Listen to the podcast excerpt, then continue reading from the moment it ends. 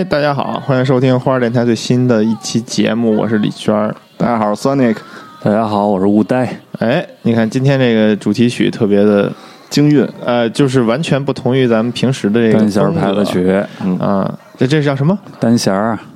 哎，在这么一个外边特别炎热的下午，嗯嗯，真的热，这两天热疯了。我我们听着听着这个单弦儿牌子曲，然后进进入一种这个相对静谧的空间。我们今天来聊一点儿平常啊花式这种没文化的电台 就是聊不了的东西。那。怎么这样啊？哦怎么打击面这么大呀？说我没文化，是今天聊的就是古典乐器。啊，聊单弦儿是吧？对对对对。没有没有没有没有，今天今天咱们聊一个特别独特的东西，嗯，在这之前我是完全不了解的。完全不懂，对对对，我我也不懂。不懂，都不懂。嗯那谁懂啊？今天咱们有人懂啊？哦，嗯谁呀？咱们请来今天这位嘉宾呢，就是主人是吧？哦不 不是把我们的主人请来了，时针哥主人，我们今天请来的嘉宾啊姜老师，姜老师他给我们来讲一讲关于北京的鱼盆的一些相关的故事和知识。嗯，啊，欢迎姜老师，哎欢迎。大家好，听众朋友们，大家好，我是时针阁主人，笔名是时针阁主人，呃，我姓姜，大家好，姜老师有有点太客气了啊，嗯太客气了。嗯我们不不，我们不用不用这么拘束，我平时聊天这么来就行。没喝酒，酒一下 应该应该倒点酒是对吧？酌一点，嗯嗯其实其实听众们应该之前都看了咱们那个先导预告片了，对对对对对？对您其实有个印象。啊，不是这么严肃的人，洗脚水冲咖啡有什么？是这味儿吗？是是头一回，头一回参加这个咱们这个这个电台录制节目啊，呃，也挺。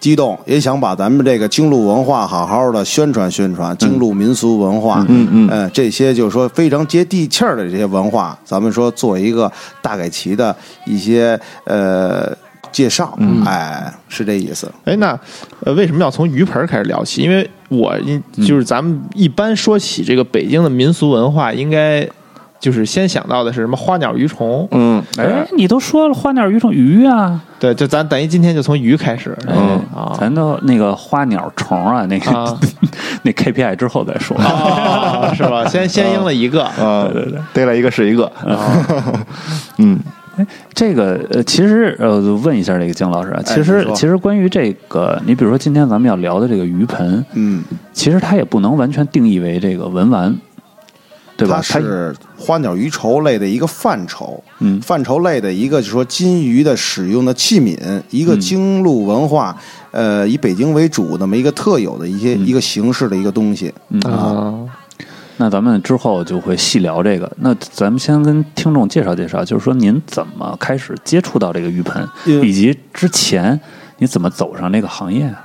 咱们呀，因为就是说自小就是土生土长的老北京、老西城人，然后呢，跟轩儿一样小时候打小都是、说白了都是平房胡同院里长大的孩子，这跟我不一样。啊，对这种说咱们这种传统接地气儿的文化非常有浓厚的兴趣，这么着慢慢得来的。就是你打小就感兴趣。打小就是说白了，养鱼养鸟，家里老爷子就养鱼养鸟，嗯哎，冬天葫芦、蛐蛐儿，就这类东西就玩儿就喜欢，家里也会养一些鱼。啊、但是可能就是由于场地原因，可能没有那么多的盆儿去说给它就施展开来，去真正的就是规模化的养一些鱼。那你啊，就是小时候家里养的鱼用的是这种你现在的鱼盆儿这种东西吗家里过去小时候啊，呃，用这个东西少。咱们就说八十年代后期以后啊，特别流行使这个玻璃缸啊啊对粘的玻我小时候璃缸，家里也哎用过养一些金鱼也好，或热带鱼也好，特别推崇那个时期，那个特定的时期，非常就是喜欢愿意用这个东西养啊。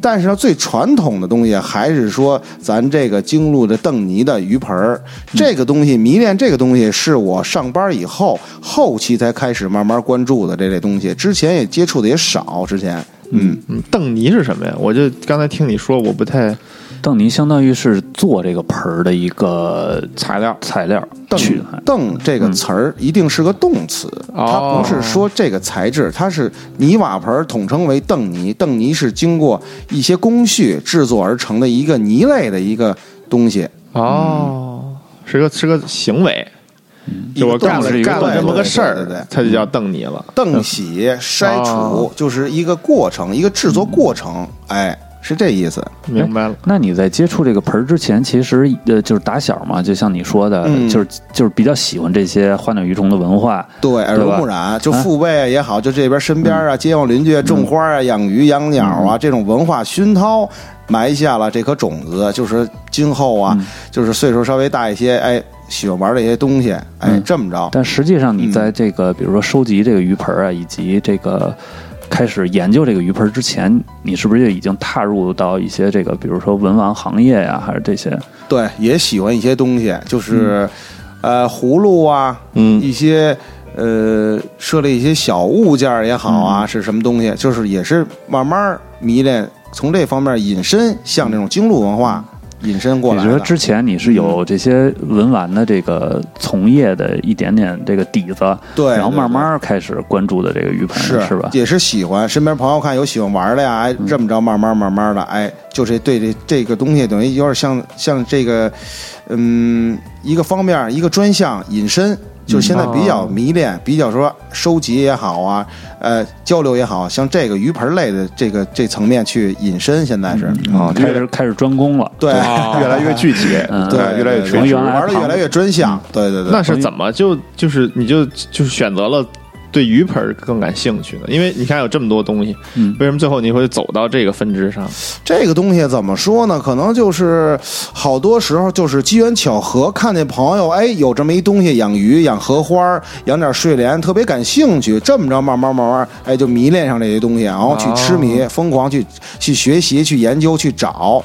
哎，去看一些东西，去收集这这一类的东西。那嗯我 就是你，比如说最近这盆儿啊，嗯你看见了，你觉得特好，是然后你是直接就是就是跟对方去交流，还是自己查什么资料啊？从哪儿得知的这呃整整个这个脉络啊、文化呀、什么的？这个东西是怎么说呀？一定是有一定的经历也好，一定的阅历也好，慢慢说，呃，每个行业有有一个每个行业的，就是说玩法跟规矩。嗯，这个东西呢。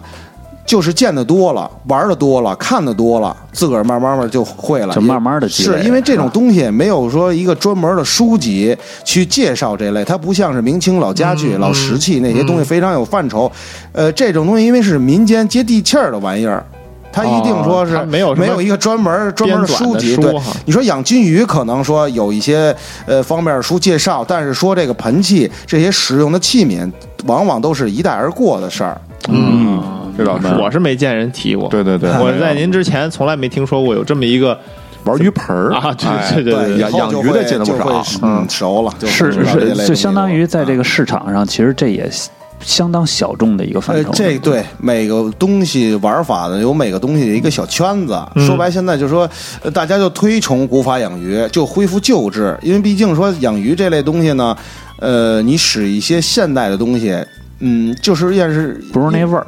不是那个味儿，不是那种感觉。咱们还是咱们还是说人这人啊，现在越来越说现代了，但有些东西还是愿意返璞归真，还是喜欢那种最传统的一些东西。特明显，就是各行各业好像都有点这个往回怀找这个过去的感感觉对。对对对哎，那那说到这个鱼盆儿啊，就是说之前咱们下面也聊嘛，嗯就相当于你主要攻的这专项这个鱼盆儿，实际上比较特殊，它的覆盖范围基本上就集中在这个北京京津冀一带，是吧？对，这种是鱼盆儿这类东西啊，是说过去说最早这个，咱们说从这个清代中晚期开始有这类东西的出现，之前再早也有养金鱼的一些文化，有些东西，但使用器材一定不是这种京路的，就是邓江泥盆儿，一定是一些别的材质东西，因为每个时期有每个时期特定的一些东西。嗯，就是说它形成时期是从清中期成时期是从清代中晚期开始，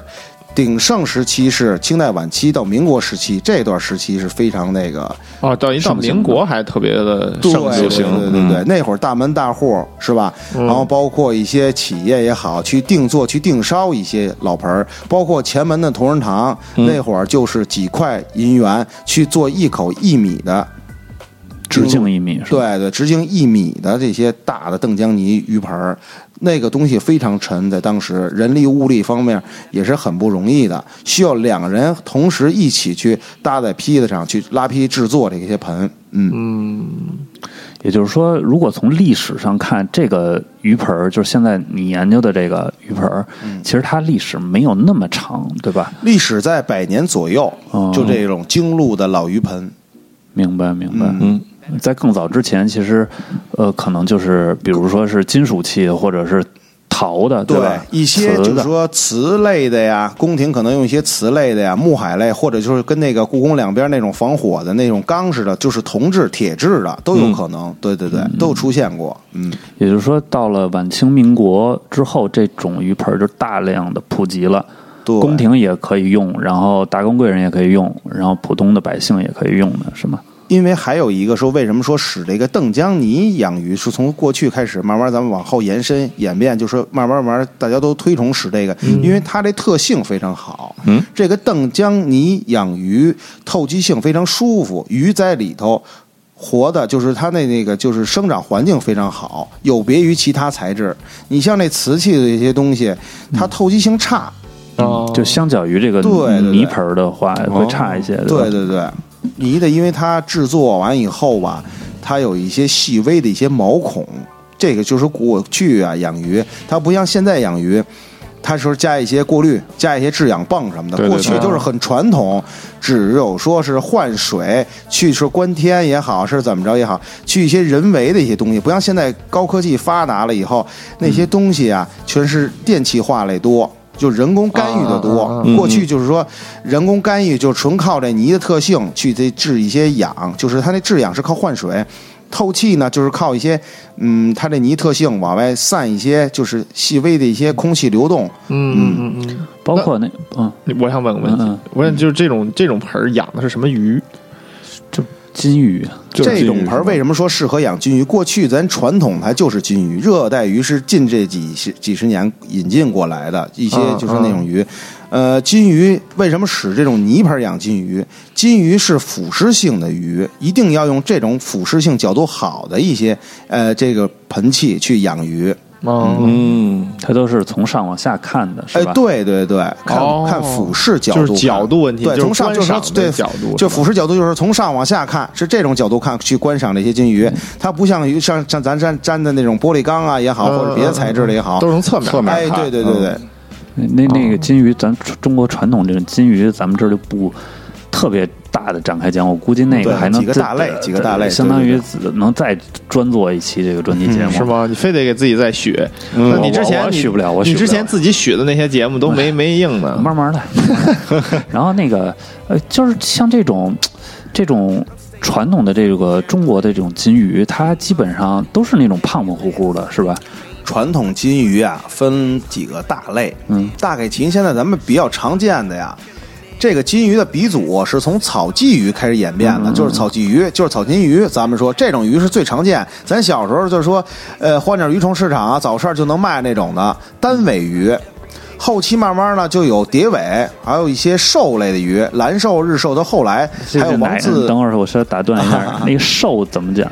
兽类是说是鱼的一个名称，嗯，它是哪个字儿啊？是兽就是那个呃生辰寿哦就喜寿，嗯，哎寿命的那个哎寿。对寿命那个寿哦啊寿类，它就你说的是金鱼的分类嘛？呃大概其就现在金鱼的品种一些品种啊它是，不是都是体型都是那种圆圆滚滚的、胖胖乎乎的那种？呃大概其是这种啊。所以它从俯视角度看会很很好看，对，是吧？而且咱老北京就喜欢那种胖胖乎乎的，看着它肉头那些东西啊，因为一个地方有一地方的那个文化差异，是是嗯，哎，就像这种盆儿，因为嗯刚才你也提到，比如说同仁堂做了一个直径一米以上的，对吧？对，定烧了啊几十口，然后嗯像像呃之前，其实咱们在公园里可能也会看到那种那种用那种大木海，对吧？对对对专业名词的大木海，实际上你可以理解为一个特大的那种木盆，嗯是吧？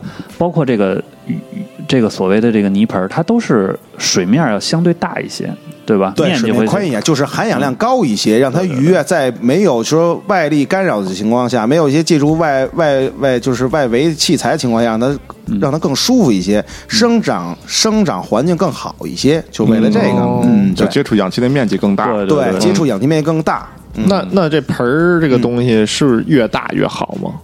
呃，这个东西不见得，你是说，呃，这个分两个门类，一个是说现在保存下来越大的越不容易，再一个就是根据实际的情况，实际情况说的是什么意思？呢？实际情况是说的是你这个金鱼大小都有关系，哦你这个金鱼养大多少？对对对，一是密度，一个是金鱼的尺寸大小，因为小鱼分出的小鱼子来说，不见得非得用特别大的盆去，啊，明白了。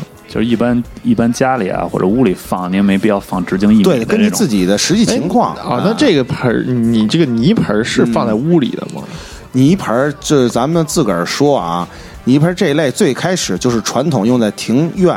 过去为什么说老北京那会儿那个年间它没有楼房？都是四合院儿，对，都是院落里头放。为什么要用泥这个特性呢？因为它就是说通风环境好，泥有一些细微的一些毛孔，啊所以用这个材质是最上佳的选择。嘿，这这个这个现在也很富贵啊，玩这泥，没有个四合院儿，更富贵我操，这个富可敌国了，我一米的盆儿门儿都进不来，搁家里。嗯，现在咱说，呃，都是上楼了，都住楼房也好，嗯是吧？嗯，又喜欢这类东西，又想养鱼，又想古法养鱼，又想喜欢一些传统的一些东西阳台。对，阳台或者是室内通风环境好的、有一定光照的地方，哎，用一些这种老泥盆儿，更能添加这个咱们这居室的味道跟雅气，哦这很重要。为什么说现在朋友非常就是推崇这些老泥盆儿啊？就是喜欢这东西，一是有历史，有二是有收藏价值，第三个就是养鱼更舒服，嗯第四个就是返璞归真。哦，还有一个就是我看好多就是院里有泥盆儿，嗯它底下要垫东西，哎，对对对，这是为什么呀？这个东西相对来说就是一个什么，就跟好像就跟就咱们说一个通俗易懂，就跟吸铁石似的。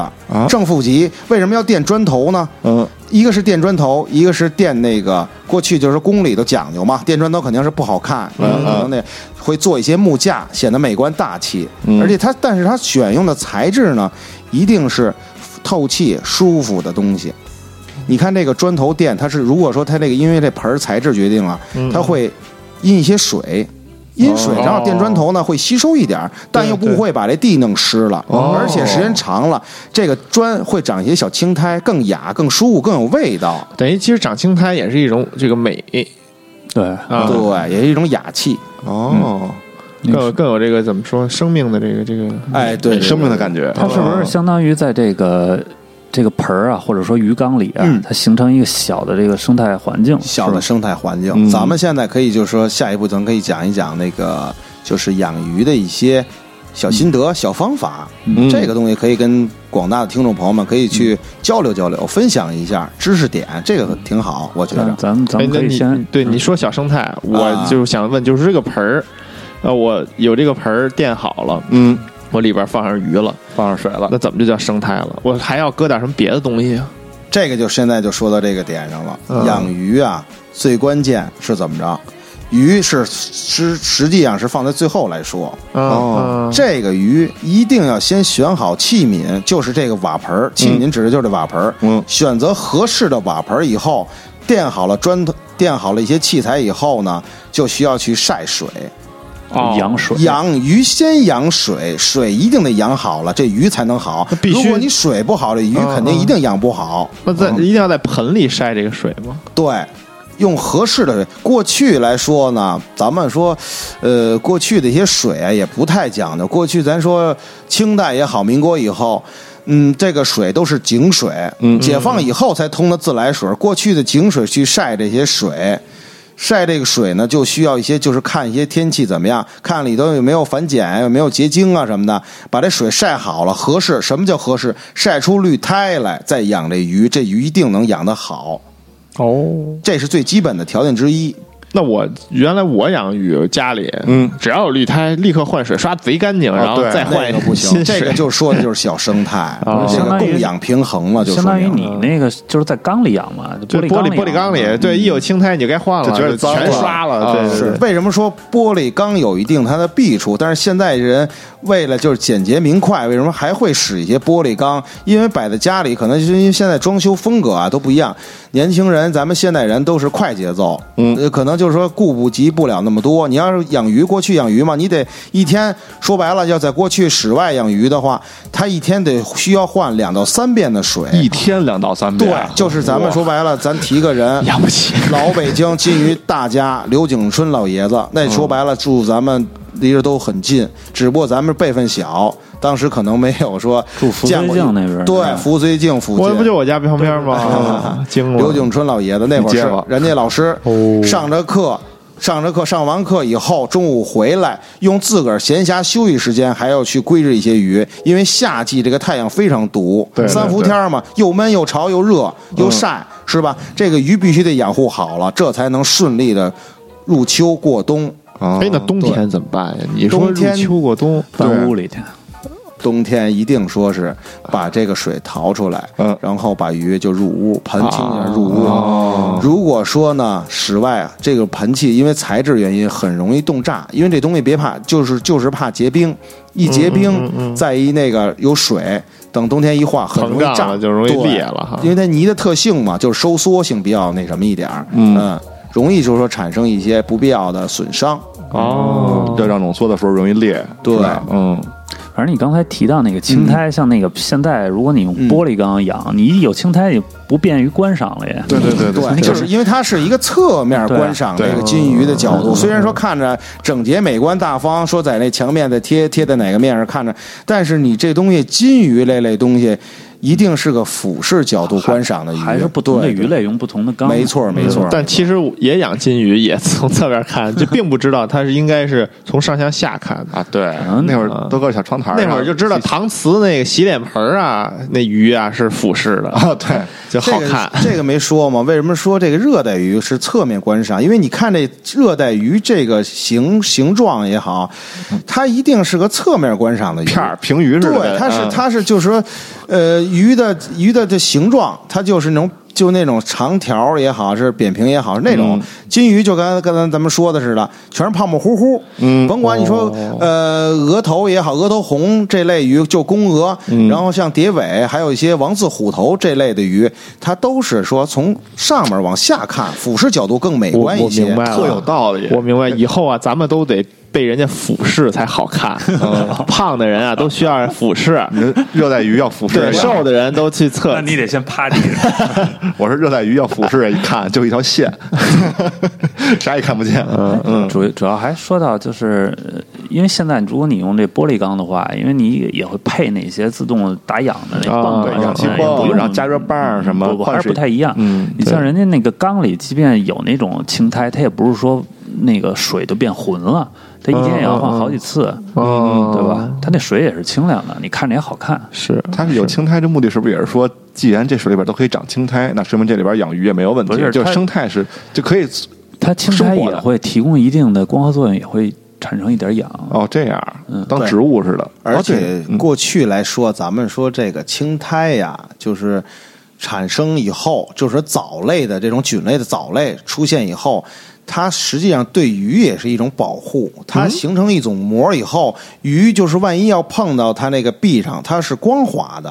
哦它也会保下，就是有一定的保护作用。就是比较碰一下，过去有一些像那个，呃，鳞片比较脆弱的一些，嗯，比较单薄一些，可能碰泥比较粗糙哈。对泥盆儿它一些特性，嗯，我在网上看了一点那个浅薄的这个养鱼的知识好像是说，呃你有了这个缸啊，有养出这个胎啊，还有这鱼，然后你勤换水的情况下，你喂这种金鱼，你还是。呃挺好的话，还是喂一点那个活的那个鱼虫什么的，哦当然也是对构建这个小的生态有帮助。是吗？嗯，那我就还想了解一下，那里边这些脏东西怎么弄出来？清道夫，嗯，其实这个对，因为它在底下沉淀着嘛。它我反正也我也是网上瞎看啊，但我知道，我我我小时候嘉宾可以纠正啊纠正啊，他就是靠那虹吸先把那个底底下那水不就得弄个管儿给嘬出来了吗？对对对，就是用个管儿。过去东西材料简单粗放，就是用一些呃材质的一些就是管儿啊也好，是是一些呃嗯工具也好，把的鱼底的一些东西抽出来以后，抽出来是吧？对，啊然后再加一部分新水，嗯换下的水也不用糟践。为什么说过去说养鱼一定养花儿呢？换下的水是肥水，可以去浇一些花儿，这花儿更鲜艳、更亮丽、更茁壮。我花对。花连上了，一条生产线。有花儿就有虫了，有虫有鸟了，我回头回头，我感觉都连上了。咱咱等于就是相当于稍微偏了一下主题，讲了很多鱼嘛，就是是。就是，哎，那我想问问啊，就是说这个盆儿，刚才你提到它是邓江泥，那关于它这个工艺以及取材这个，你能不能展开了讲一讲？老北京啊，这个金鱼，这个用的这个这个泥盆儿啊，一定是在守着运采制作非常方便的运河，或者是在那个城门外。嗯，这个东西呢，取材方便，运输也护城方便。河是吗？对，为什么说过去有这个好多窑号、窑厂制作这些鱼盘地儿是守着护城河边儿呢？是或者是城门外？你像东直门外，为什么说东直门外那边取材也方便，水路也方便，护城河这也离得也近，就是得天独厚的优势。它制作也好啊，取材。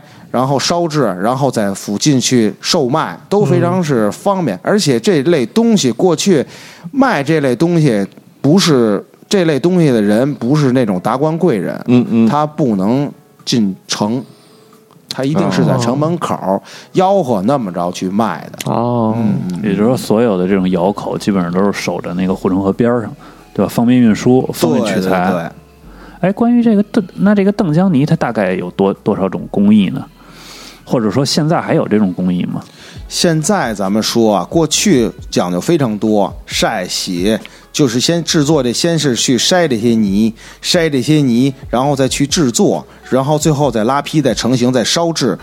现在来说呢，因为就是北京啊，咱们就是近这些年，因为各方面啊建设啊、发展啊、环保一些东西，慢慢就淡出了。就是解放以后就没有再继续去生产这类东西，手艺就基本上算失传了。但是呢，现在像嗯、一些河南啊、沁阳那些地方。还是就是新的那种水族花卉，还会去再做一些这种黑陶范畴的这些泥盆儿，就材质已经不一样了，材质不一那样，透气性是不是也不一样了？嗯，透气性肯定不如原来好了，而且新盆火气非常大。泥这东西，咱们说烧嘛，木火土金水五行嘛，咱们这都非常有讲究的这些东西。那火气是什么意思怎么讲啊？火气呢，就是烧制过程中，这个盆儿入窑以后，烧制过程以后，烧完以后啊，会产生一些一些的那个特有的那个，就是火气。物质吗？还是一种就是像热，气场似的，是嗯，就跟人上火那种火似的，是吗？类似这种感觉吧，哦因为这东西，因为咱们没法在盆儿里头去那什么，只说啊金鱼感受在里头非常不舒服，却不一样。是不是因为刚新烧出来这种，它是不是会产生一些化学物质啊，或者有一怎么样？些有一些东西，就我感觉是不是就是就是说这这说你这房子阴气重啊，啊，你这房子这造的慌，是不是这意思？是这是有气场的感觉。啊可还可能还是个会产生一些物质吧。嗯，而且就是说，现在新的一些东西啊，泥料不同，制作工艺不同，使得这些窑也不一样。现在全是气窑啊、电窑。过去咱们说白，老北京全是土法子，全是使的是柴窑。什么是柴窑？就烧柴火、烧煤这类的东西烧制的盆儿。所以说，过去的东西呢，窑温不像现在那么好掌握，所以成品率比较低。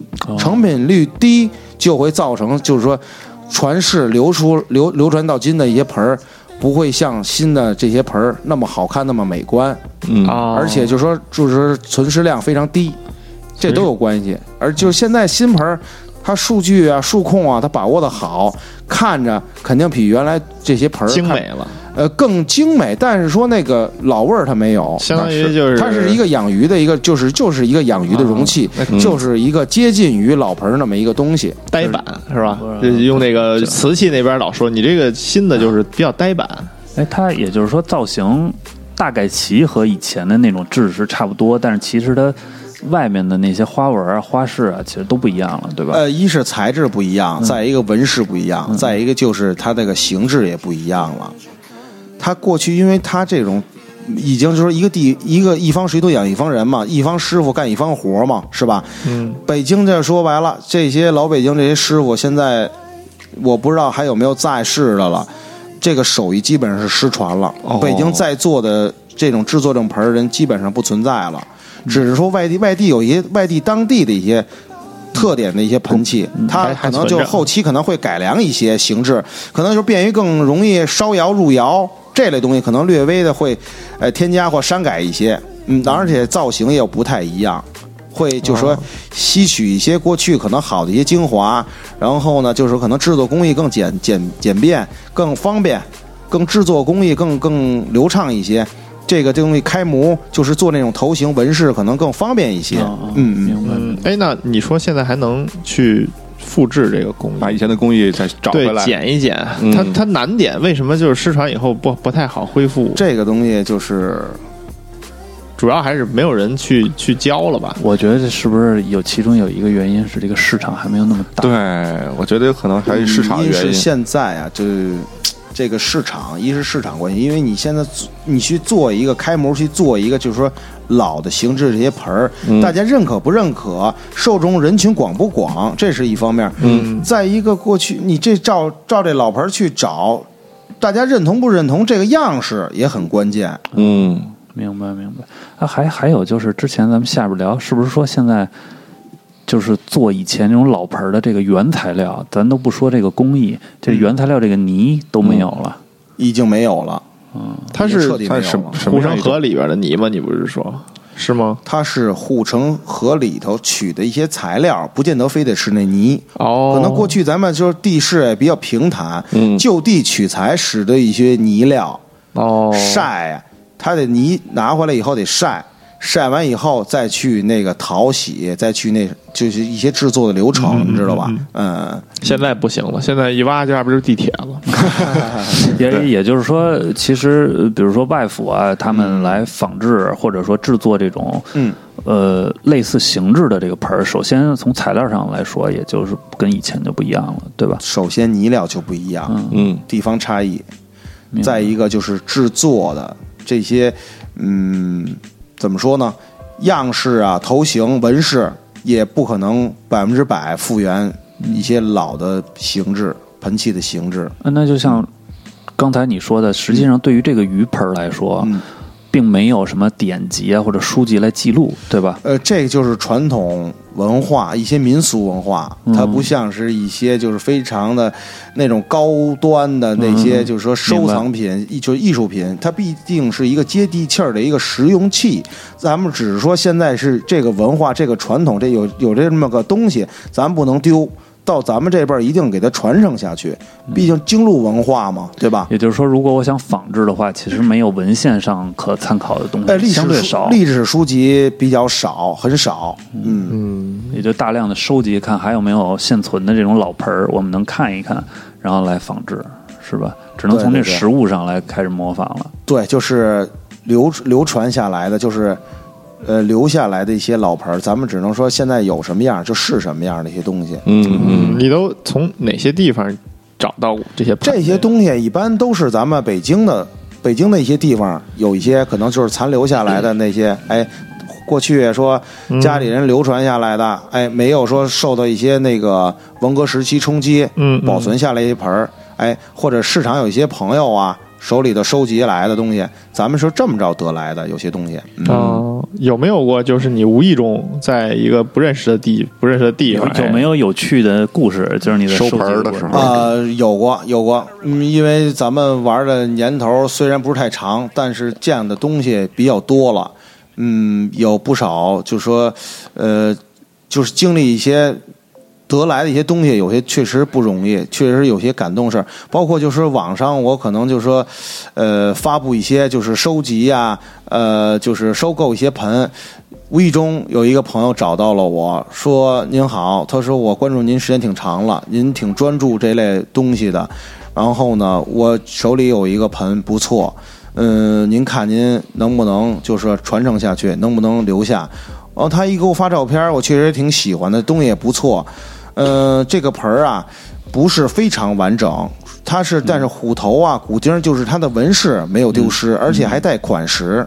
过去老的摇号的款识，它上面很明显有，它是就是说它是这怎么得来的，也是说原来过去老家儿可能人家留下来的，嗯，他没有把这个东西没当回事儿，嗯。没当回事儿，他就是现在养鱼肯定加一些氧加一些泵啊，他把口沿儿给就是人为的去去处理了一下，想把这些外用的这些养鱼的设备，嗯，想放上去，哦，其实不用，但是他就是其实不用，但是他不懂，他没有对这东西认知程度嗯那么高，嗯嗯嗯没想着是一个好东西，因为这东西在玩什么东西，在什么人手里头，如果是你不喜欢这东西，它就是一个物件，一个东西，是吧？嗯，这么着，但是呢，他一发照片，我觉着这个东西挺有价值的。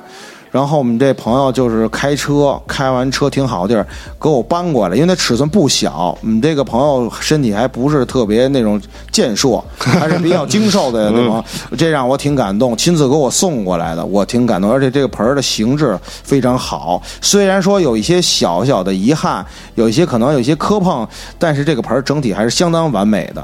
嗯啊，就是说他给你搬过来的，嗯对，挺老远的。停完车，因为停车，因为我是在平房，在咱们城城里头嗯内环内城，就是二环白塔寺附近有一个小小的工作室，就是大家玩的地方，会客交流的一个地方。对他停完车以后呢，给我搬过来，我挺感动的。那有多少斤嗯，最起码得几十斤呢。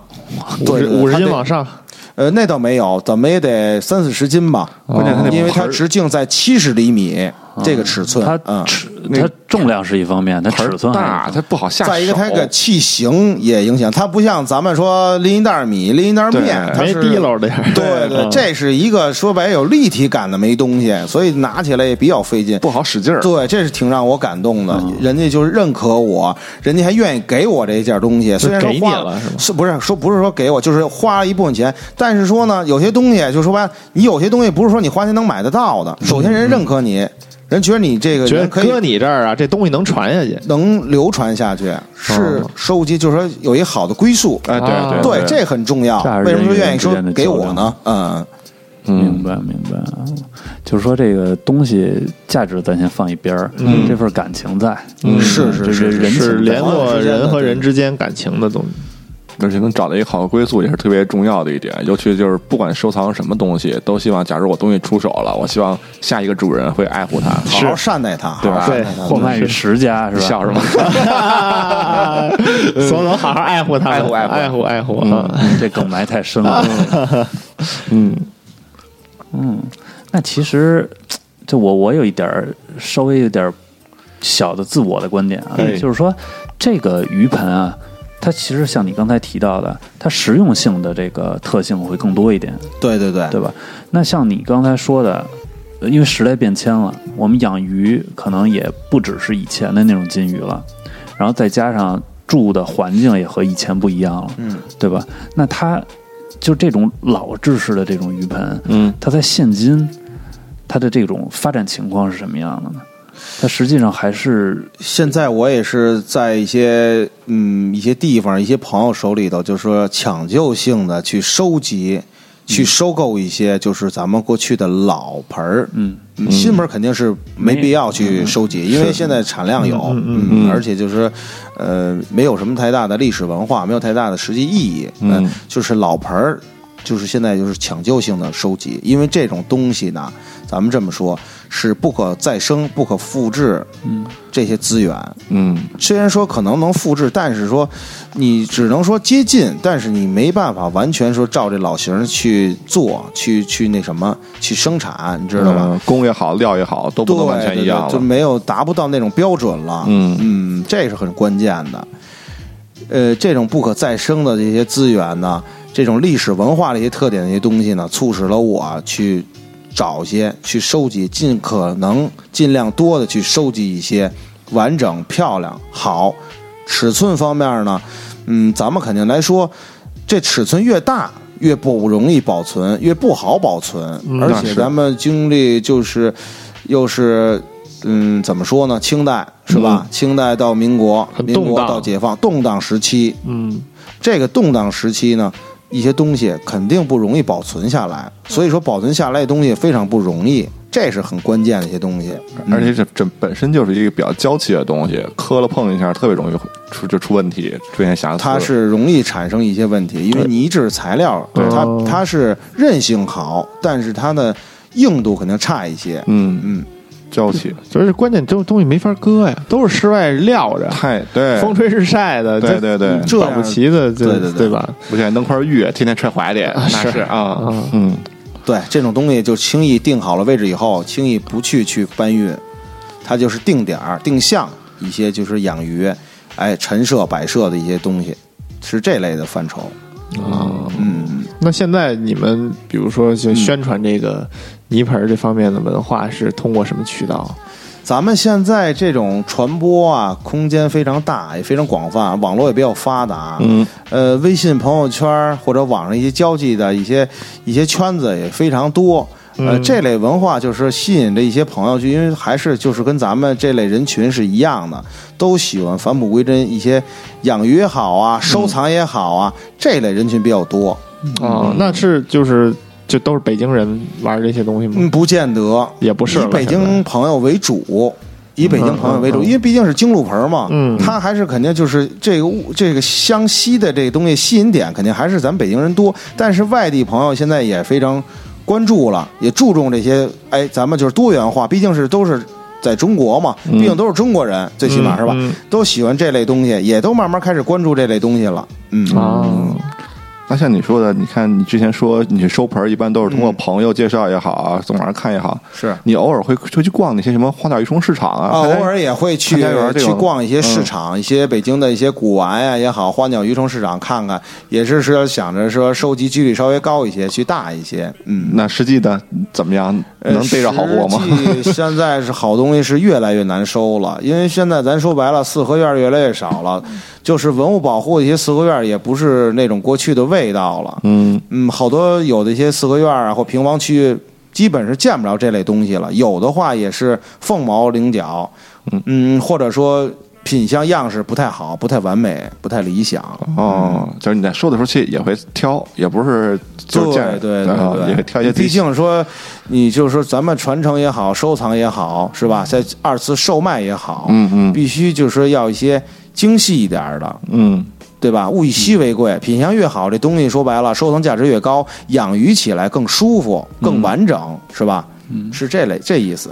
其实也就是说，这种老盆儿在它做的时候，就根据不同的用途，呃，不不不是不同的用途，就是说不同的人来定制的这个，嗯或者说它面向不同的市场，其实在它做出来的时候就已经分出这个三六九等了。过去，对对对，过去非常讲究。这个养鱼啊，就这个盆器也好多种类呢，也不光是说一种养鱼的这种器皿，一种这样式。嗯，过去呢，它也分套盆儿，多少泡多少多少套盆儿，大盆儿、小盆儿，它是分套盆儿。套盆儿呢是根据它不同的摆放的地方、不同的使用位置、不同的用途而定的这些东西。对对对。哦，就是它怎么码？一套，对哦，它非常，它是有一套完整的一种体系。过去人非常讲究，古人非常讲究这类东西，那现在这东西有什么就是文献可考？怎么摆？怎么摆、怎么怎么搁放，是得风水了。嗯，这类东西，现在人好多都已经是失传了。但是说白了，根据一些老的一些文献记载、老的照片也好，咱们说大概其还可以去推测也好，可以去观察也好，嗯还能看还能看到这些盆器啊，大概其是有荷花盆。有这养鱼的，就是金鱼盆，嗯嗯还有一些粪鱼的小鱼钱儿那类盆，这是就是什么东西？这词儿俩词儿都没鱼听懂。钱儿，鱼钱儿是什么意思？咱说简单介绍，因为它也是这个鱼盆的范畴之类的其中一条。呃，它是就说白了，鱼甩子以后需要晒鱼，就是这个养鱼嗯从这鱼生长过程中的一一个器皿的一个东西，它是口儿非常长口儿，就是大口儿，但是盆浅，是这类的东西，叫鱼浅儿。嗯，它是晒鱼，晒鱼就让它那个成长快一些，跟咱生的小孩儿晒多晒一些太阳，它茁壮成长，哦跟花是这类的。还有说像那个养那个荷花，荷花盆是金鱼盆，这个鱼盆里的一个其中的另一个，它的形制呢跟这个金鱼盆。传统的养金鱼盆有点不太一样。嗯，它这个盆是有点直上直下，有点梯形那种范畴，不像那个金鱼盆那么圆润，哦。圆润感差一些。哦。它没肚子，肚子就是就是棱角可能稍微那什么角度一点稍微的。嗯。对对对对对，哦，嗯。那刚才说那粪鱼是有什么意思？粪鱼这个词儿啊，粪层听过吗就是就是你养养虫子、养鱼，你让它下下完了再你对对就是靠这鱼做买卖呀，繁殖所以你要繁殖金这个鱼，就是鱼把式粪鱼，对，粪鱼就是繁殖鱼，这这样。哦，我完全就是我对于养鱼的了解啊，嗯就是把它养 养死完事，就是绝没有说能繁殖。我认为我认为这些所有的鱼都不存在繁殖功玩。一件东西，玩它的乐趣，嗯嗯，玩明白一件事儿非常不容易。高手在民间，这是咱们不变的真理。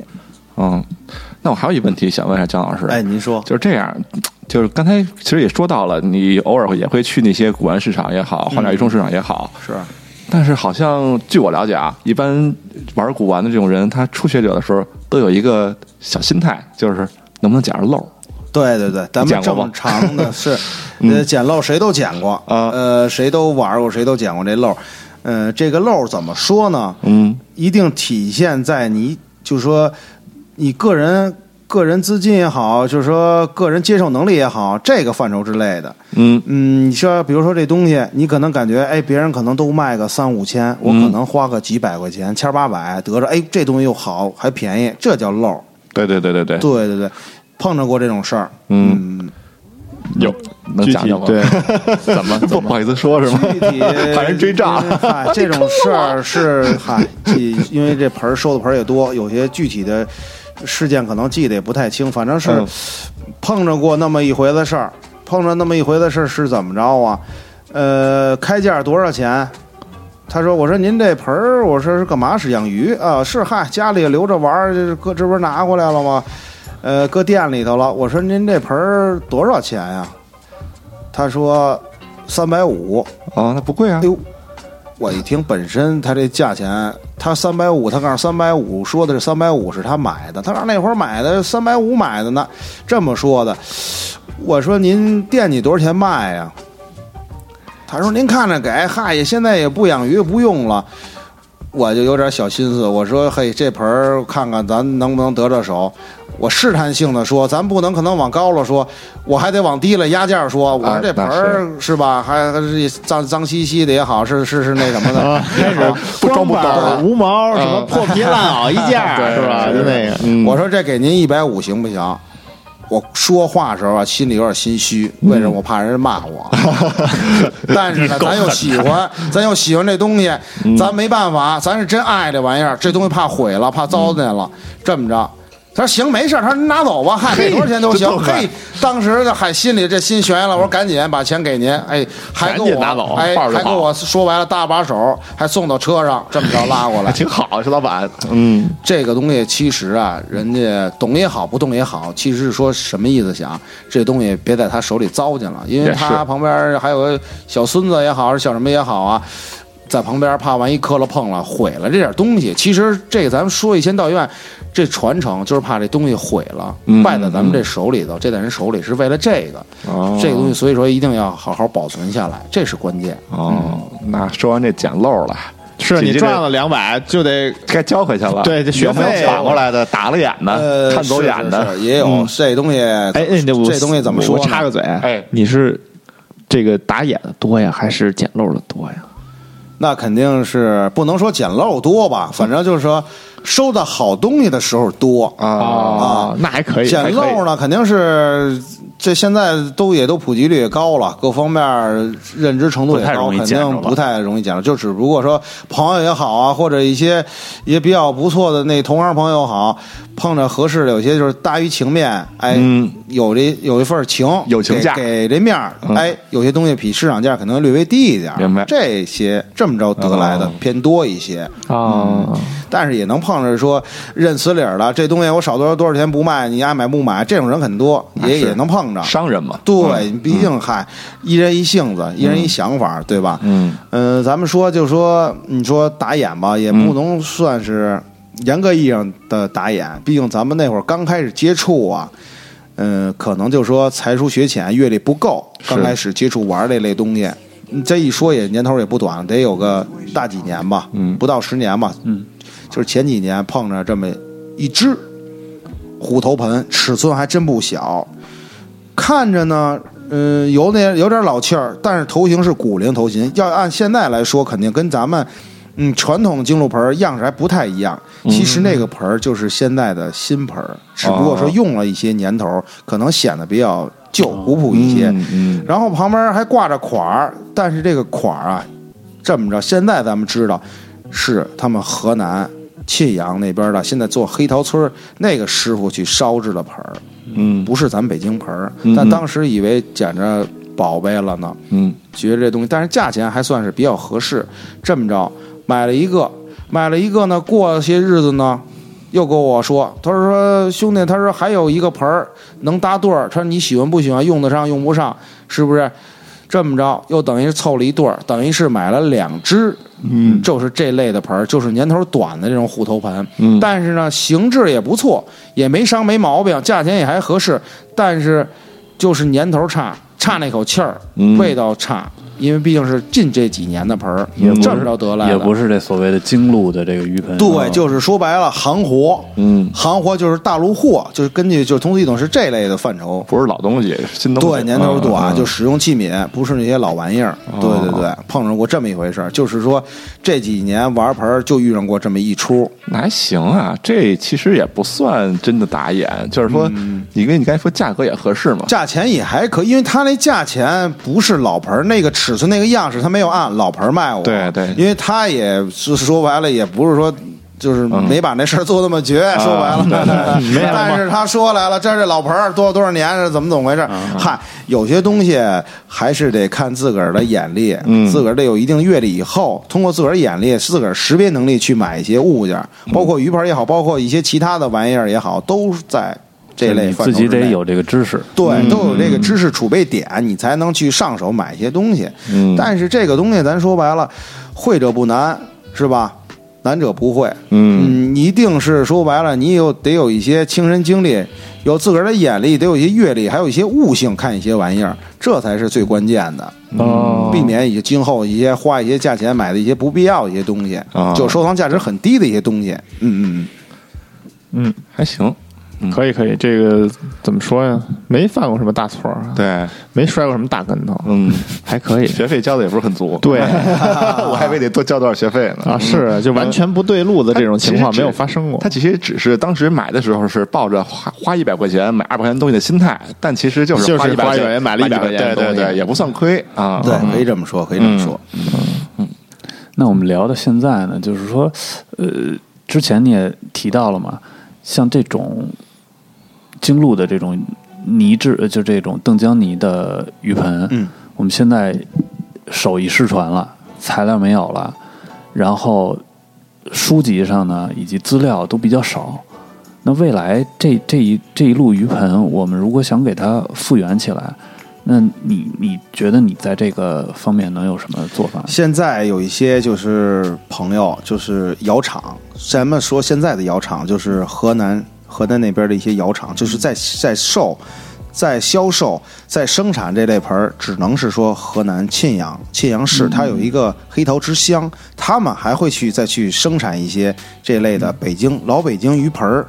老北京鱼盆儿是说的，就是现在新的，就那样式接近于过去老型的复古盆儿，去接近于古法养鱼这些东西。他们一些朋友也去找到我，找到我就说想看看，哎，您看能不能给我们提供一些数据样式？我们就说咱们因为老盆儿毕竟越来越少嘛，咱们以后为了销售，为了流通起来，还是学养鱼，还是需要这这类东西多。不可能说都拿老盆儿去养鱼，也不咱也不现实，也没有那么多东西，存就世量也相当于没复刻嘛。对对对，嗯嗯就是今后发展还是应该是以老盆儿收藏陈列为主，嗯，然后呢销售，然后展示养鱼，还是用一些现现在新的这些盆儿，就是更嗯怎么说呢，得当一些，或者是说。更就是更容易被大家接受起来，因为老盆儿价格现在这几年价格也是风生水起、水涨船高，涨的价钱也很贵了，嗯因为毕竟说就是存世量也比较低，好的一些盆儿流品相好传到现在对越来越少。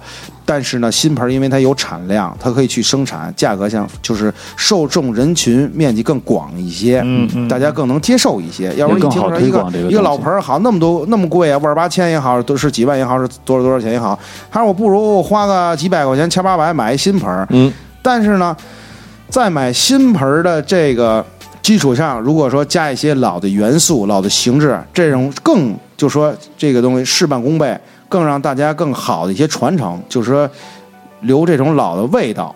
嗯，这是挺关键的。嗯，以后可以照这方面发展也展。就是说这个市场慢慢的还需要人来培育，没错还需要推广这个这个文化方面的东西，还需要传播。是是是，而且就是分开来说，收藏是收藏，使用是使用，对对对，嗯，包括咱们说白了，这个七月底到八月底这个为期一个月的这个故宫延禧宫这个金鱼展，呃，这个东西咱们也提供了一些数据，就是复刻老鱼盆数据，因为他参展想用一些这个。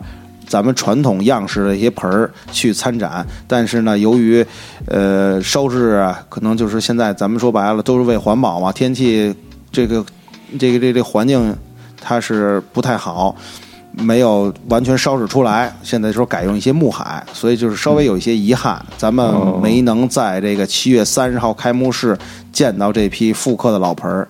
但是以后肯定一定会烧制出来的。然后就是大家敬请期待。在故宫里是吗？故宫延禧宫就是专门过去在清代中晚期就是一个养鱼的一个场地，金鱼赏玩的一个场地。对，那我觉得这是一好事儿哈，没错就是没错让更多人了解这个。你说这个展是七月三十号开始是吗？七月三十号开幕，为期一个月。对哦对对，咱可以看看去。这这个我们从什么途径可以买到这个票啊？呃咱们可以还是在进故宫就可以去？咱们去买那些故宫门票，其实就可以进去。哦，对对对，这是第一次办吗？头一次首届，应该是挺有意思。啊，那应该也付出了不少的努力才能促成吧？对对对，包括他们咱们全国最大的这个金鱼平台、金鱼这个群，呃，全国最大蓝瘦一些网站的这个咱们这个群主也好，还有一些就是说咱们这朋友好好朋友也好，嗯，都挺用心，这也非常感谢人家。为什么？因为人家也付出努力，把这咱京路的国粹一些文化、金鱼文化传承下来，人家去参展、去展示、去交流，让更多的朋友去看、去听、去感触，这个非常关键，让大家能接受起来。哎，一些老北京文化啊、传统民俗啊，这个人家很用心，我觉得这是善举，这是非常好的。有兴趣的听众朋友们可以去嗯找时间去看一看故宫。这事儿办的还可以，对对正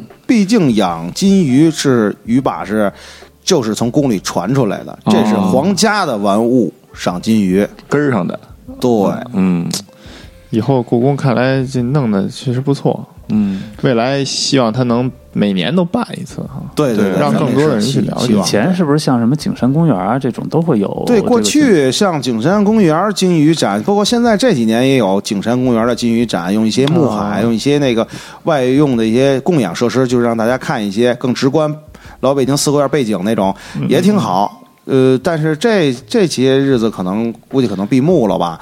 最早中山公园的鱼园。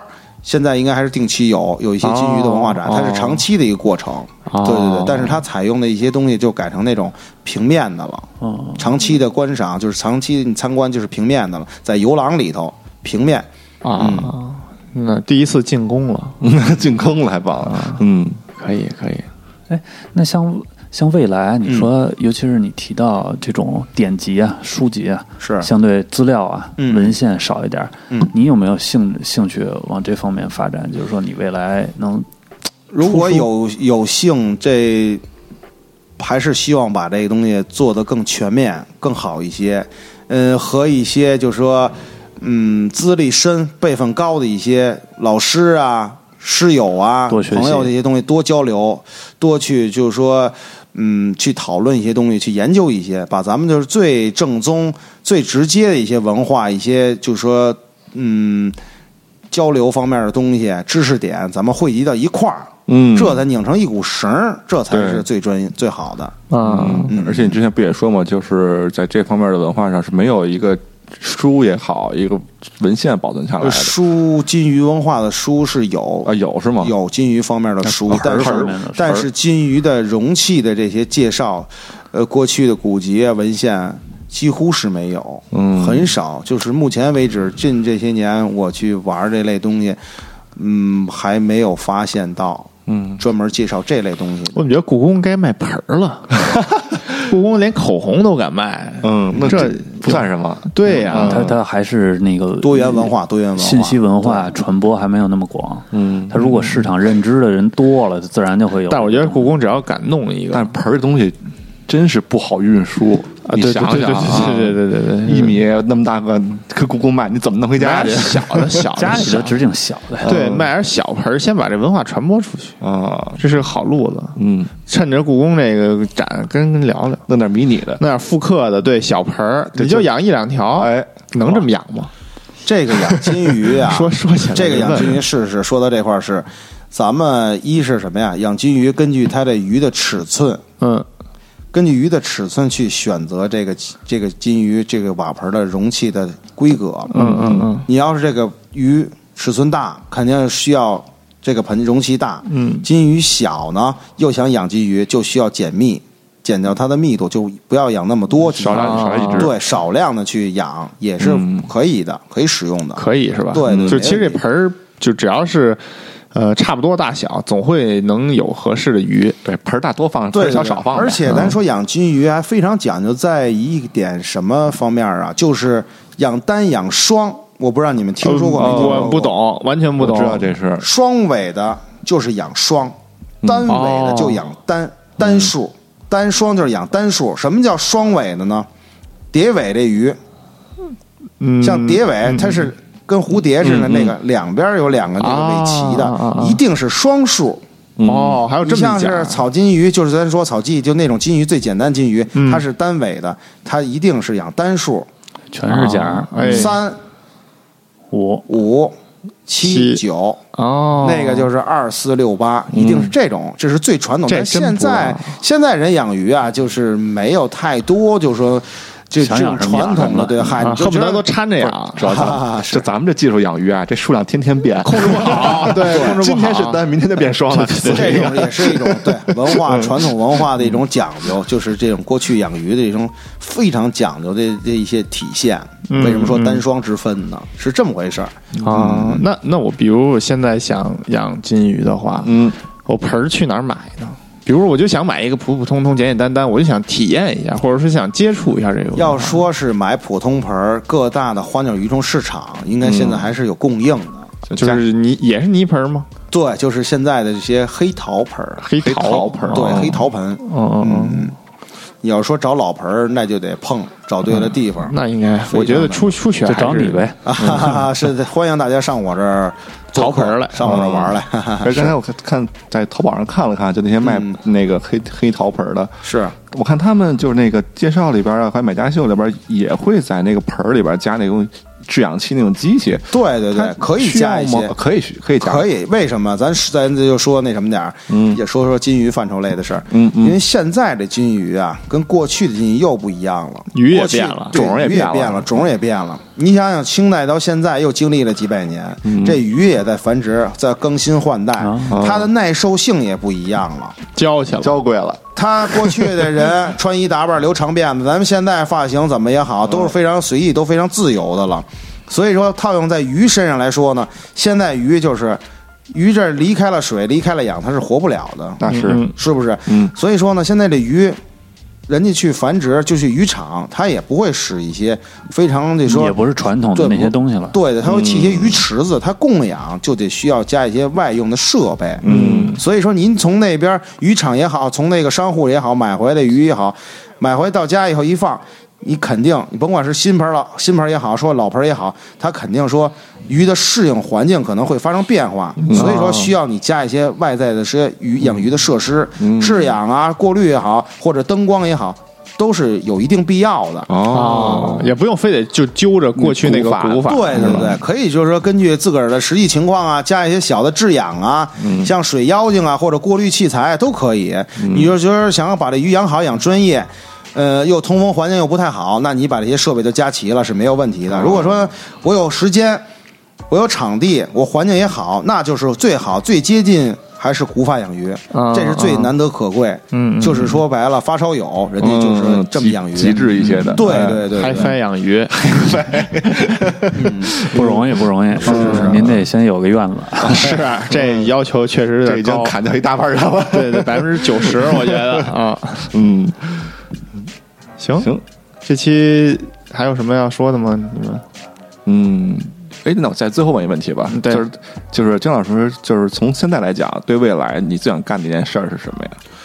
我最想干的一件事儿规划之类的？规划就是把这个文化传播更广泛一些，嗯让这个南北方的朋友更接受，更就是融入在一块儿。因为南方养鱼啊，跟北方不一样，嗯它条件、气候都不一样。南方朋友，呃，就是现在过去，包括现在也好，就是使一些实质的材质多一些。哦，而且就是现在来说，用的器材肯定也广了，使什么的养鱼的容器都有，使那个木海或者使那些大塑料槽子什么的。但最要重要的一点，还是把鱼养好了是关键。嗯养好鱼一定要用好的容器，哦一个是鱼的品质，再一就是容器的质量，这个非常关键。就是以后能把这个就是发扬光大，打破地域限制。对对对，能把这文化传播出去，就是把养鱼的这个容器这方面也像鱼一样，让他们都都大家都重视起来。嗯别弄一缸子就就咣当就扔点水就就养了，是吧？就别对对对老搞那么没粗糙。错没错嗯仪式感要强一点，对对对，仪式感强一点。嗯，有条件的话就可以追求一下古法，追求一下极致。对对对对对，行，一天换三遍水这事儿。这事儿难度有点大。别。上别上班了，就。是。退休退休退休退休以后，对，嗯。嗯，所以这为什么玩这个老物件都是岁数大的人啊？对，一定得有时间。有钱有闲，而所以且心沉下来了。啊啊！对，心静了，对对对，这个东西还挺挺看这个心修身养性嘛。对对对对而且养鱼是淡泊名利的事，不能把利字当头。啊。啊，对对对。是，嗯，行，好，挺好，这期。嗯，了解了一个我完全不了解、完全没有想过呃对对的一个话题，对，嗯，行，以后希望姜老师多给我们讲讲这个。好嘞，谢谢大家，谢谢广大的观众朋友们、嗯。听众朋友们收听咱们这期节目，谢谢大家。好嘞，那再这样。哎，不对，傻一贯口是吗？对呀啊，那我来了。